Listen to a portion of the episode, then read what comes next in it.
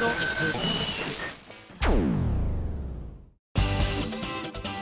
井あさみのシンガーソングゲーマー。皆さんこんにちは。今井あさみの SSG295 回目を迎えました。いやそして今井あさみの、えー、リトルレガシーナインスライブツアー大阪公演東京公演。お疲れ様でした。ありがとうございました。回もね素晴らしいライブになりましたね。奏でる演奏と私の絵も言われぬ困った表情。そう今困っているんです。私はまだライブを体験していないから。そうこれが噂の年末進行。まあでもいいライブになったと私は確信しております。なんて言ったってねもううライブ見に行きますよってもうライブ始まる前からいろんな方が私にね声をかけてくださっているのでいいライブになってるんじゃないかなと信じたいでございます。はいそしてえー、2014年最後の放送となりました、えー、こんなメールを紹介したいと思います。ハンドルネーム健康一滴カルネくんからいただきました。難しい漢字をご存知だね。あさみさんこんにちは。こんにちは。人生初のメール投稿です。ありがとう。リトルレガシー買いました。サンキュー、えー、どの曲も心地よく危うく途中で寝落ちしそうになりました。おーい。えー、僕は今年になって杉田智和さんのラジオであさみさんを知ったにわかファンなのですが、えー、ファミセン動画であの某課長を彷彿とさせるプレイの数々美しい歌声時折見せる可愛い一面一発で恋に落ちましたふにゃーっていう顔文字。最近すっかり寒くなってきたのでお体に気をつけて素敵な歌を聴かせてくださいね。ではではありがとう、えーうん、カルネ君ありがと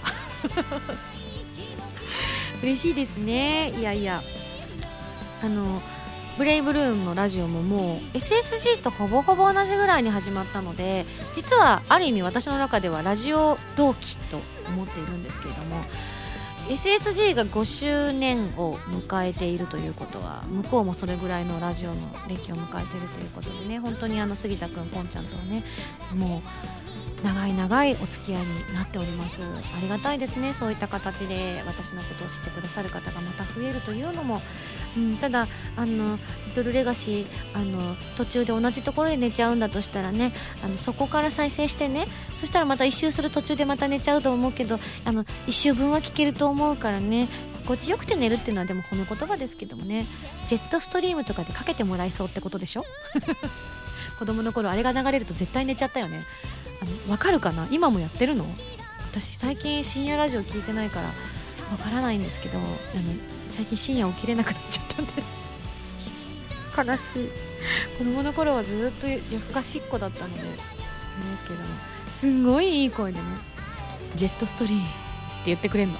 今全然似てないんですけど、まあ、声帯が女性なのでにもしないんですけど信じられないいい声でねあんな声で喋られたらそれは寝るわっていうぐらいいい声でね。はい。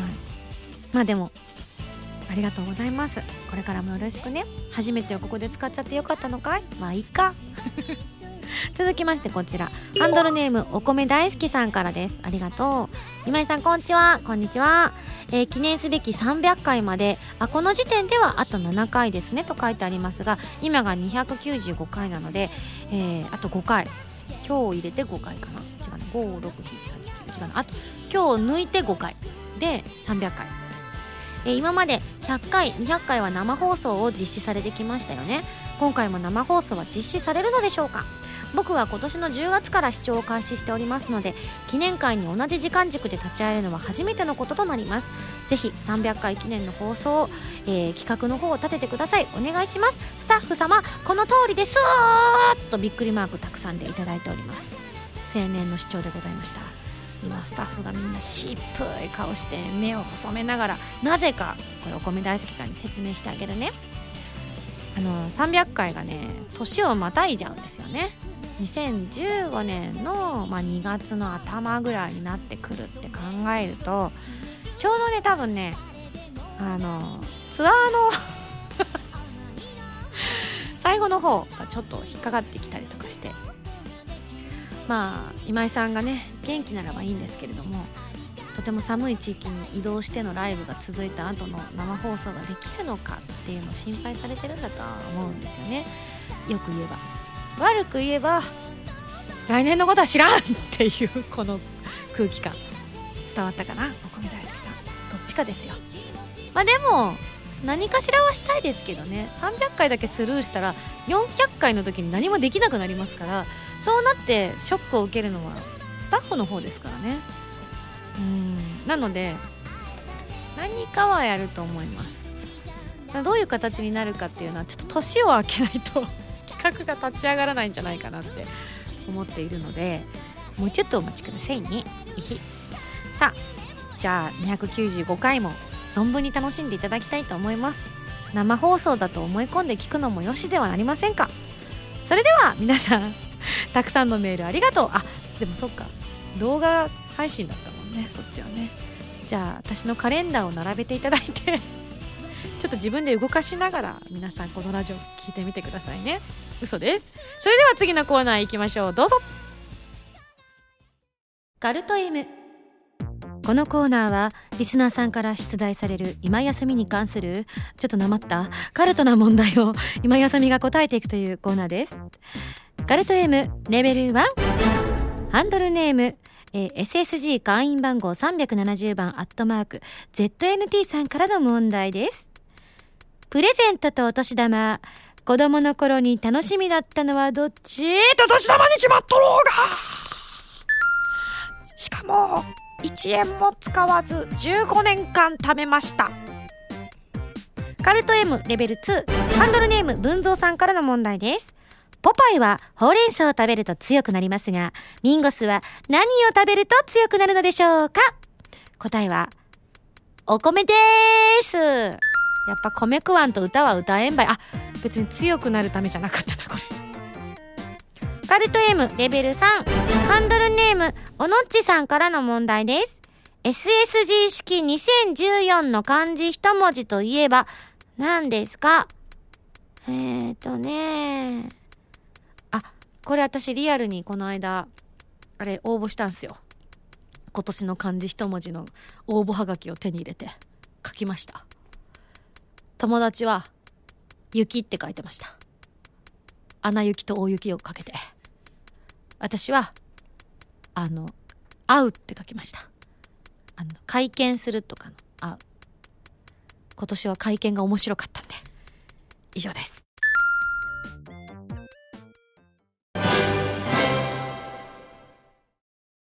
今やさみの14枚目のシングル「ヴィーナスのハルモニア」が好評発売中です。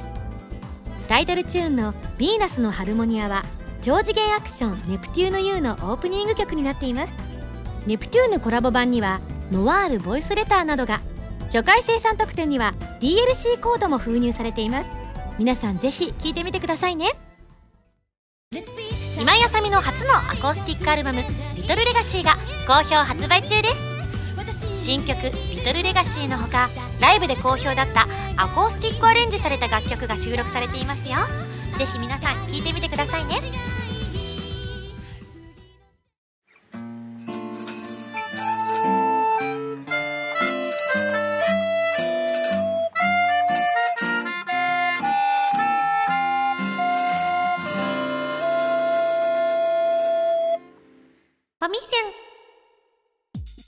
ナーはファミツー .com 編集部から派遣された謎の司令官みおちゃんがおすすめするゲームを真のゲーマーを目指す私今やさみが実際にプレイして紹介するコーナーです。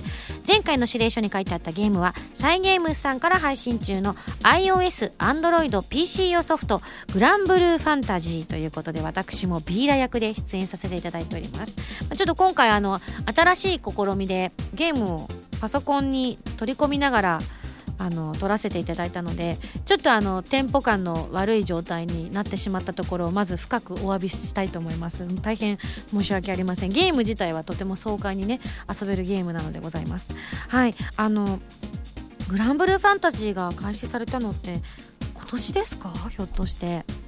2014年の3月からということで。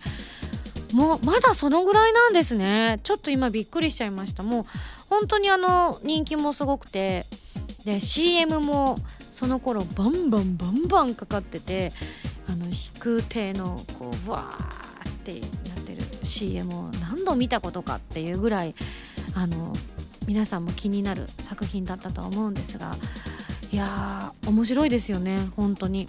ストーリーもとても重厚ですし、まあ、あのまだあの私の動画しか見てらっしゃらないっていう方にご紹介しますね、えー豪華スタッフによるスマートフォン向け RPG をサイゲームさんがね。本当にもう持てる力を全て注ぎ込んで作ってくださったゲームでございます、えー今回のゲームは、えー RPG ということでターン制の分かりやすいバトルということでいわゆる RPG のゲームだとこうだよねっていう昔ながらのゲーム方式なので今だとねリアルタイム方式だったりとかいろんなバトル形式が生まれてはいるんですけれども私たちの世代にとってみれば RPG の戦闘はこうだろうっていう形式があるんですよ。若い方はわからないかもしれないんですがあのぜひあの DQ とか F F とかあの辺りのゲームをね今でも普及の名作と言われているゲームを一度遊んでいただくとなるほどなるほど。途中からねタイムバトルとか始まりましたけれども初期の頃やっていただくと1個ずつコマンドをね入力して相手のターンを待ってっていうのが当たり前だったんです。それ以外のゲームははっきり言ってほとんどないぐらいの勢いでもうなんだろういくつかアリューがあるぐらいでねもうこうじゃなきゃ違うみたいなところがあったんです。一個一個マスを進めていくと敵が出てきて。ジュンって画面が変わって敵のバトルになってっていうのもまあグランブルファンタジーの場合はマップの上を歩くわけではないんですけれどもそれを彷彿とさせるような戦闘までの導入部分の戦闘があったりとかしてそういったところにすごく昔ながらの RPG を感じさせてくれる要素があってあの今の方は新しく感じてもらえるしあの昔遊んでた方なんかは懐かしくってもうドハマりしちゃうっていうゲームだなっていうふうに思いました。であの奥義とか召喚といったド派手な演出っていうのが、まあ、この今回の豪華スタッフたちのもう本当に今までの培ってきたもの全てつぎ込んできたなっていうぐらい超かっこいいです。あと音楽がとにかくすごいんですよ。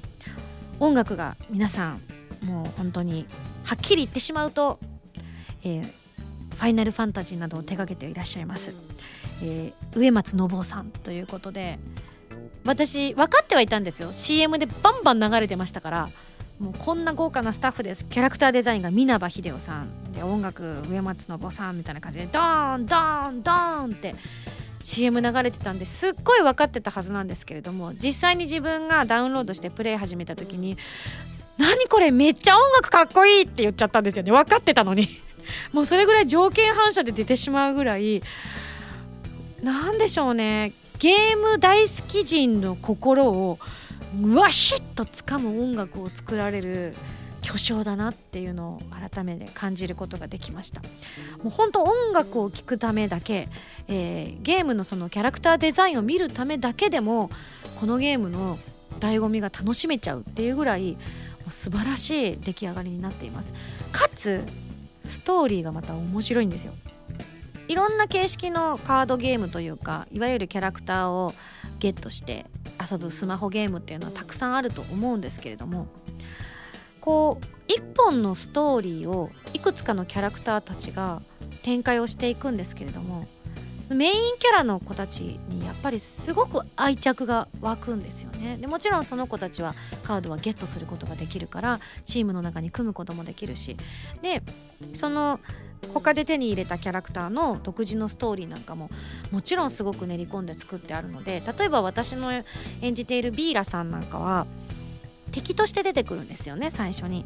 こう冒険者たちの道を塞ぐ敵として現れてそのカタリナを返せみたいな すごく私的な理由で戦いをね挑んでくるわけでございますけれどもほんとすいませんみたいな。でも屍をね私の屍を越えていった先にヴィーラを仲間にすることもできるわけです。ただメインのストーリー自体にはその私のキャラは持っていなくても進めることができたりとかするのでそういった意味でも一つのキャラクターに愛着をすごく持てるスマホ型 RPG ゲーム系だと私は認識しております。友達とこういうなんだろうな携帯ゲームやってるとたくさんキャラがいて使っているキャラもみんな違ったりとかするのでそうすると話が合わない場合もあるんですよ。そこがまた良かったりする場合もあるんですがこのゲームに関してはその一本芯の通ったストーリーがあることによってそこにまつわるキャラクターたちの会話を聞くことによってまるでそれこそ一本の映画を見ているかのようなまだまだあのダウンロードが続いているのであのストーリーは続いていくんですけれども一つの映画を見ているかのように話を進めていくことができるということなので本当にゲーム自体もサクサクと進めることができるので今からでもね始めてみてぜひビーラさんまでたどり着いていただきたいなというふうに思っております。えー、ちなみに戦闘シーンなどの主要な場面ではボイス付きでかなり豪華な声優の方々が皆さん演じていらっしゃるということなので私もあのビーラさんはちょっとゲットしちゃうと狂気のね女の子になってしまうので安らぎにはなりませんが私は結構割とポワーンとしたキャラの子とかを選んだりとかして癒されたりとかしてます。皆さん独自のチームを組んで遊んでみてください。あのジョブもね職業も変えられるっていうのもなんかすごくやっぱ懐かしい感じがしていいですよね。なんかこういうの好きって思いますやっぱり。はい。というわけで今回ご紹介したゲーム2014年最後にご紹介させていただいたゲームはサイゲームスさんから配信中の iOS、Android、PC 用ソフトグランブルーファンタジーでございました。はい。ぜひ皆さん遊んでみてください。はい。それでは最終の指令書を開封したいと思います。指令書。ミンゴさんこんにちは。こんにちは。次回のファミセンは2015年の幕開けとなっています、えー、2015年最初のゲームは紙製のミニチュアで作られた可愛くも不思議なゲームですよ。そのタイトルはルミノシティ。映像を見ればすぐに虜になるはず。それでは頑張ってね。謎の司令官みおちゃんよりといただきましたが。さあぱり分かりませんねまたこりゃ。最近は最近というかここのところ割とタイトルを聞いただけでわからないゲームがちょこちょこあったりしますね。2014年は多かったですけれども。2015年もどんなゲームになるんでしょうか。それでは来週というか次回のゲームファミセンは、えー、ルミノシティに大決定です。以上ファミセンのコーナーでした。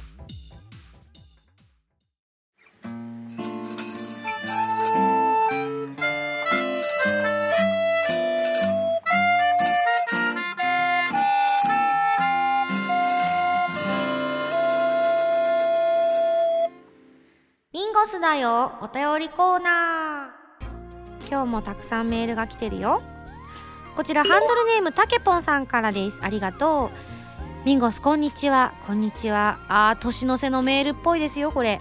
2014年も残りわずかとなりましたね。そうですね。今年はシングルの2ヶ月連続リリースがあったり初のアコースティックアルバムが発売されたり。えー、これ。そうか全部今年の出来事なのか。台湾をはじめとした数々のライブがあったりとミンゴスのアーティスト活動を語る上で重要な年になったと思いますがそういったニュースになるような大きな出来事ではなくごく身近な小さな出来事で印象に残ったこととかはありましたでしょうか？私は今年一番印象に残った小さな事件は友人の黒歴史を発見してしまったことです。それは7000文字を超えるライブレポートで5年前に友人がとある作品のライブを初めて見た時に書かれたものでありました。身内に読ませるためだけに書いたものとは思えない丁寧なライブレポートでえライブ初参加である友人のテンションの高さや会場の盛り上がりが伝わってくるだけでなくライブの構成などに対する冷静な批評もされていたりととても読み応えのあるレポートでした。でも全然黒歴史じゃないよね。ただ当の友人にしてみればライブ直後のノリで書き上げたものである上に今ではその作品のファンをやめてしまっていたこともあって あーすっかり黒歴史と化してしまった代物だったようです。レポートを見せたらかなり慌てふためいておりました。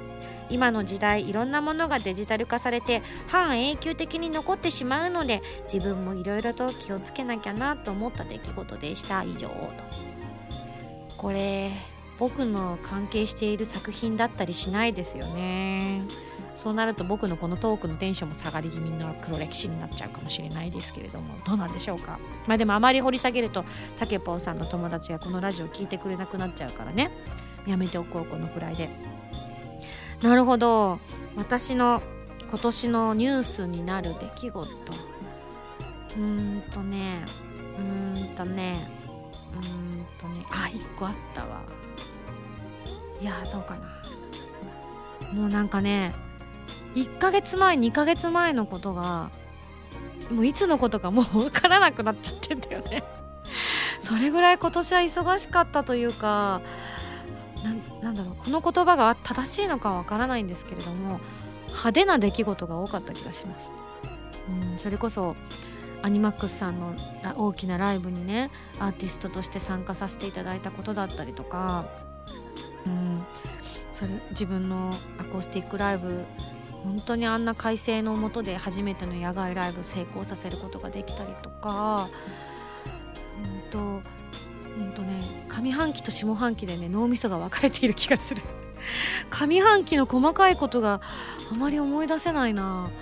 5月とかの自分のライブもね今回大きなね東京ドームシティホールっていう会場で行わせていただけることが決まった時に私がどれだけスタッフにすごい目で見たかっていうのを思い出すとねそれ多分知ったのが年末とかだったと思うんですよね。2013年の年末に次は東京ドームシティホールを取ったからって言われて冗談だろと思ってチケットがだから発売されたりとか皆さんがねチケットを買ってくださるまではもう本当に気が気じゃなくてどうしようどうしようって思ってたのも今年ってことですね。じゃあね。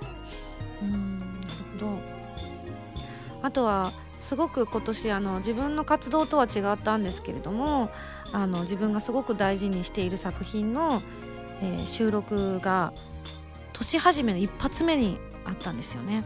で今年の最初の仕事がこれですっていうことですごい頑張んなくっちゃと思ってなのでお正月は全て返上してその歌の練習に費やすっていう。で喉の調子も整えなくちゃと思ってひたすら地味にしていたのを思い出しましたね。あ思い出してきただんだん。そっか。なるほどね。今年もそういう風に駆け抜けたんだなと思って誇らしく思いますね。2015年もすでに決まっているものたくさんありますので一個一個のお仕事だったり一個一個の思い出だったりとかをかみしめてやっていきたいななんて思ってます、まあ、でも某番組のメンバー3人で海外に行けたのは超楽しかったですね。つい最近の出来事だ。次行こう。福地ホライゾンさんから頂いております。こんばんは。こんばんは。僕は今悩んでいます。それは僕は男なのに好きな男子がいるんです。かっこ悲しい。いつも優しくておとなしい僕に喋りかけてくれるんです。いつしか友達以上の感情が？えー、ミンゴスもどうやら某、えー、N 村さんと付き合っているみたいなのでぜひどうしたらいいか教えてください。あらあら顔文字。あらあらあらあら知らね次。ん？その子中3です。あちゃんと答えよう。えどっちこれ？ネタなの？中 3? 待てよ。中3だから優しく接しなきゃって今思ったけど中3でこの内容？んお前私のことからかってるだろ。ふざけんなよ。うん。まあでも本気だったらしょうがないから一応答えとくか。男子男の子が好き。悪いことじゃないと私は思ってますよ。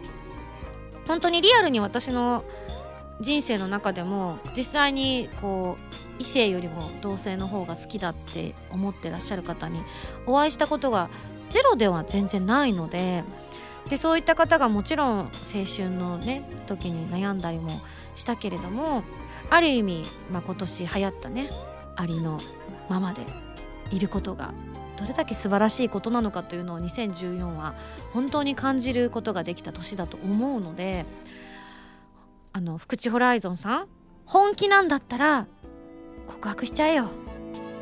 僕は君のことが好きなんだって。なかなかね思春期の男の子にそれを言われてしまうっていうのはその後のことを考えると難しいかもしれない。でも君は本気なんだろ？だったらきっとうまくいかなくてもいい思い出になるさ。頑張って。真剣風。えでも本当ごめん。もし本当だったらごめんね。あのまだね友達がいいと思うよ。リアルな話。うん。あの愛とか恋とかってっぱりもっと大人になってからもちろんこれが異性でももちろんそうなんだけれども、うん、そういう甘酸っぱい思い出みたいなのもね大事かもしれないけれども、うん、あればあったで嬉しいことかもしれないですけれどもまだね本当に生涯一緒にこの人はどんな年をとっても連絡を取りたいと思う人かどうかとか街でばったり会った時にもうすごくすぐ思い出せる人かどうかっていうのって本当一握りになってくるんですよね。でそういう友達になれるかどうかっていうのはまずはねあの見極めてあのお互いねもちろんお互い見極めていっぱい話をしていっぱい思い出を作るのがいいと思う本当に好きなんだったらうんそのうちまたね違う展開もあるかもしれないし傷つくこともあるかもしれないけど思い出がないままなんか変な関係になってしまうのは私は絶対におすすめしない。それは異性でも同じことだと思うんだよね。好きな男の子がいたらなんか恋愛に憧れるのもいいかもしれないけどまずは思い出作りをする方が私は素敵だと思うなって 真面目な話をしました。次行こう。えー、こちら。ラジオネームロゼッタ2年さんです。ありがとう。ミンゴさんこんばんは。こんばんは。ミンゴさんはボンネットコンコンキャンペーンご存知ですか？はい知らない。すっかり寒くなってきた。今日この頃野良猫ちゃんたちが寒さをしのぐためのえに車のボンネットの中に。えー、嘘でしょ？ボンネットの中に？ボンネットの下じゃなくて？中に入り込むことがあるそうです。そのままエンジンをかけてしまうと大変なことになります。そりゃそうだわ。それを防ぐためにエンジンをかける前にボンネットの中を確認しようというのがボンネットコンコンキャンペーンなのです。このキャンペーン知らない人もまだまだいるのでぜひミンゴスさんに広めていただきたいですといただいております。マジで？どうやって入るの？自分でカッパって開けんの？それとも下のから入れるような？ああれかしら？えー？下から入れるの？知らなかった。あでもそっか。熱がこもらないようにあの開放的になってるのかもしれないですね。ちょっと理由とかはわからないですがお猫様はねスースースースーっとそういう細かいところちっちゃいところにも入れたりしちゃうから。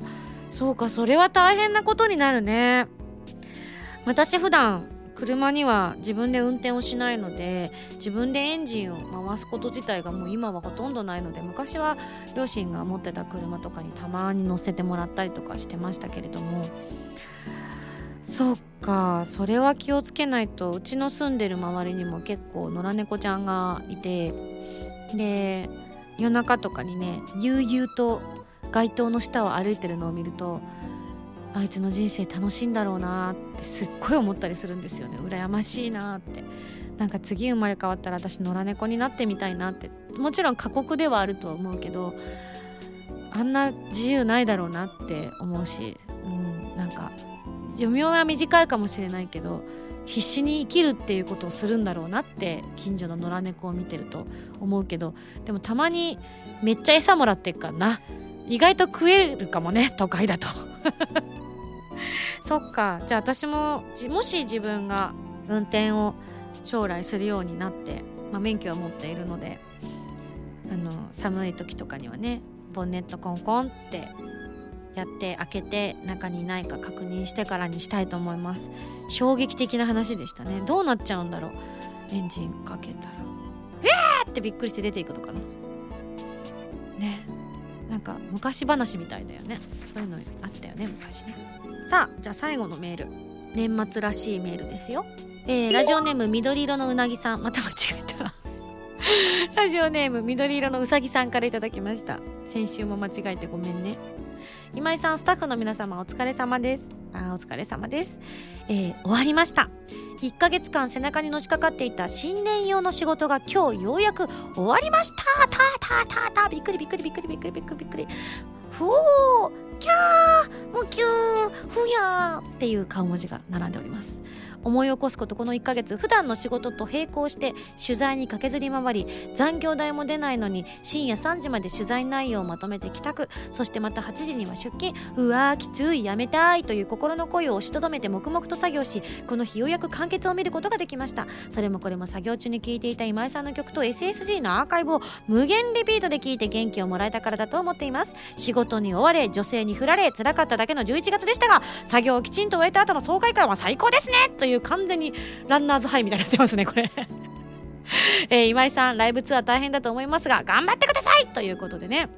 あまりにも興奮した結果最後の1行だけ文が乱れているという。いや嬉しかったんでしょうね。よかったです。新年用の仕事ということでね。そうですね。まあ人によってはそういったお仕事あの郵便局にね勤めてる人なんかはもう新年は忙しくって逆に休めないんだなんて話も聞いたことありますしね。あのお仕事によってあの休暇になるのかお仕事になるのかっていうのはいろいろあるとは思いますけれどもはい私もですね来年の仕事1月の仕事だったりとかもちろんライブもそうですけれども割と準備をしなきゃいけないものがちょこちょこあるので、まあ、今年は準備をしつつ、まあ、どのくらいのんびりできるかわからないんですが、まあ、楽しみたいななんて思っておりますので皆さんもぜひ、えー休暇の間の出来事だったりとかありましたら SSG 宛てに送っていただいたらあのご紹介したいななんて思っておりますので送ってみてくださいね。まあ2015年のそろそろ目標みたいなのを考えとかないとまた今年の目標考えてくださいって突然言われるんだろうなと思って初めの頃は結構 SSG スタッフねあの何月何日の収録に目標を習字で書いてもらいますんで考えといてくださいねって教えてくれてたのに今年とか去年とか割と不意打ちだったからね来たらなんか「はい書きますよ。毎年のことだから分かってんでしょ」みたいな感じで「まあそうなんですけど」みたいな「うん。あ今日にちを教えてくれた。えっ、ー、とあなるほど。うん一段落したぐらいかな。お正月気分一段落したぐらいに私収録あるみたいなので、えーそれまでにじゃあ2015年の目標バチーンと書きたいと思います。皆さんもぜひ目標を決めつつ素敵な1年をね、えーの最後にとっていただきたいと思います。私もそうしたいと思います。来年も楽しく明るくこのラジオができるように頑張りますので皆さんぜひ応援してくださいね。以上ミンゴスだよ。お便りコーナーでした。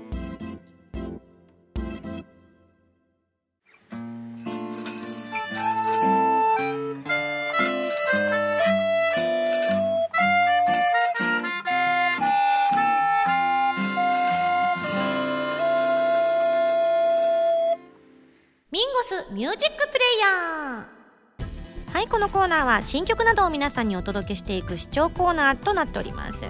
今回は11月26日に発売されたアコースティックアルバム「リトルレガシーのパワープッシュ期間として皆さんの感想をご紹介しながら楽曲を紹介したいと思います。まずはこちらをお聴きいただきたいと思います。リトルレガシーからこの雲の果てエンジェルズラダーバージョンです。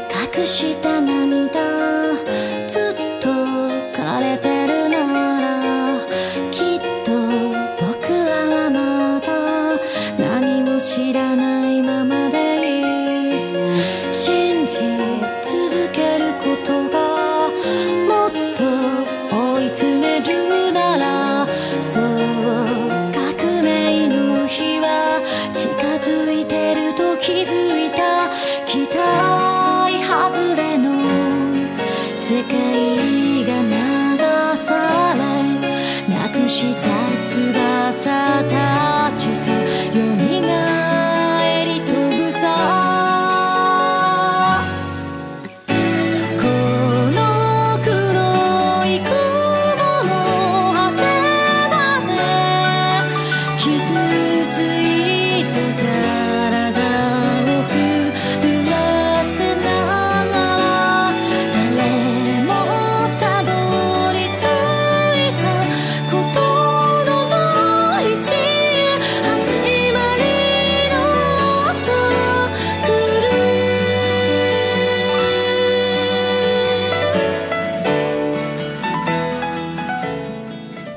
けでお聴きいただいているのは、えーこの雲の果てエンジェルズラダーバージョンということなんですがこちら SSG 会員番号211番ヨーニャンさんからいいております。ありがとう。ミンゴスこんにちは。こんにちは。アコースティックアルバム「リトルレガシー」ついに発売されましたね。おめでとうございます。いやー聞いてて落ち着きます、えーこのアルバムの中で一番のお気に入りは「この雲の果てエンジェルズラダーバージョン」です。その前の曲「星屑のリングミッドナイトグリッターバージョン」から一気に開けていくようなイントロがとても気持ちがいいです。まさにグランドフィナーレだなという感じですね。そして前回のアルバムの1曲目がリアレンジされていてその次のアルバムのラストを飾るっていうのもちょっと面白いですよね。始まりでもあり終わりでもあるようなそんな曲になったような気がしますといただいております。これね、えースタッフ間で一番人気と言っても過言ではないんじゃないかというぐらいこの「雲の果てエンジェルズラダーバージョン」人気が高いです。演奏家の皆さんもねこれすごく好きだっていらっしゃる言ってくださる方多いのでねあの編曲家の方がとてもご満悦にしていらっしゃいました。誰が編曲していたのかはぜひ皆さんねブックレットをご確認いただきたいと思いますはいというわけでお聴きいただきましたのは「この雲の果てエンジェルズラダーバージョン」でした原由美のフィフスシングル「クロスオーバー」が好評発売中です。タイトルチューンの「クロスオーバー」は初のノンタイアップ楽曲です。カップリングの「ディアブルスカイはプレイステーション3プレイステーションビータ用ソフト「この大空に翼を広げて」クルーズサインのイメージソングになっています。DVD 付き版にはクロスオーバーミュージックビデオも収録されています。皆さんぜひ聴いてみてくださいね。皆さんこんばんは。こえましたね。どうも今やさみです。今日は皆さんどこでラジオを聞いてらっしゃいますか？お家旅先？物販待機？なんちゃって、えーこの番組は歌とゲームをテーマにお送りしているウェブラジオ今井あさみの SSG です。ファミツー .com のほかポッドキャストや YouTube でも配信中です。みんなのライフスタイルに合わせてあなたに寄り添うラジオ今井あさみの SSG 毎週土曜日0時に更新中です。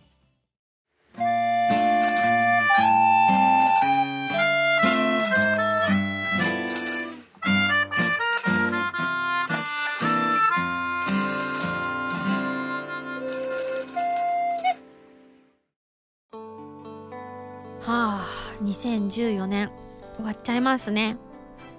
いいのかこのままで私は。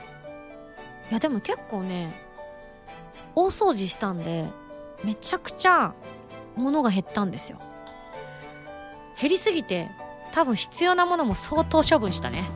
最近あれやっちゃったって思ったのが私あんまり旅行とか行かないとデジカメとか使わないんですよね。特にしかも旅行も最近はスマホがあるから携帯でペシャって撮れちゃいい写真撮れちゃったりするからそれでいいやと思って。でもやっぱり海外とかに行く時にはやっぱデジカメの方が綺麗に撮れたり夜景とか撮れるのかなとか思ってずいぶん前に買ったデジカメを引っ張り出してきたんですよ。ずいぶん前っつっても1年半とか前だと思うんですけど。で本体見つかって「わーい」っつって中見たらまだまだメモリーも入ってたし「あこのまま使えるじゃん」っつって。で南国に持っていこうと思ったんですよ。よしじゃあ充電充電充。コード捨てた。みたいなやっちゃいませんあれ。もうショックすぎて。で電池が全部で4個枠があったんですよ。残留電池あれがその時点で2個残ってたんです。一応持ってったんですよ海外に。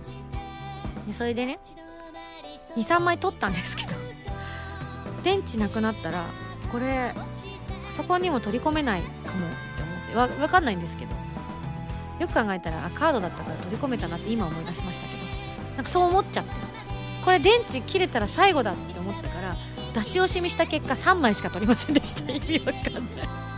まあね iPhone は綺麗に撮れますからありがとうございます。お世話になってます。はい。というわけでそんなドジを最後にかました2014年。ね。はい。まあドジにつける薬はないと私は思っているので来年もそれなりにドジをかまして生きていこうかなって思ってます。くじけない心はだいぶ育てられましたね。なんかミスして人に迷惑をかけたりとかした時にもうほんと死にたいとか消えたいとかいつも思うんですけれどもなんかちょっと仕方ないって思えるように立ってきたのは成長の証なのかな？そんなところ成長したくないですね。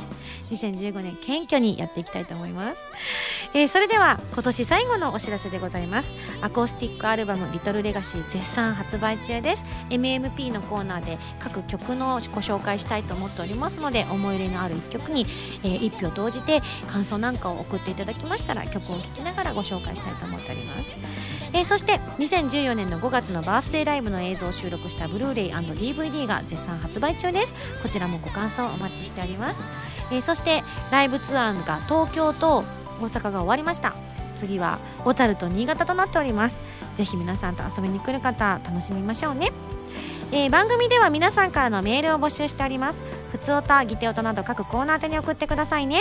宛先は SSG のホームページに書いてあるアドレスから題名に各コーナータイトルを本文にハンドルネームとお名前を書いて送ってきてください、まあ次回の配信は毎年恒例ではございますけれどもお正月休みをいただくこととなっております。なので1週お休みをいただきまして、えー次回は2015年1月10日土曜日となっております。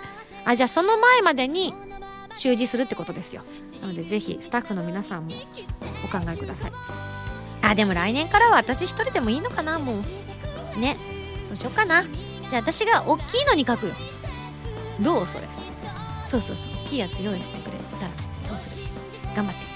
はいそれではまた再来週土曜日に一緒に SSG して2015年明るく迎えましょうね。お相手は今やさみでした。皆さん良いお年を。バイバイ。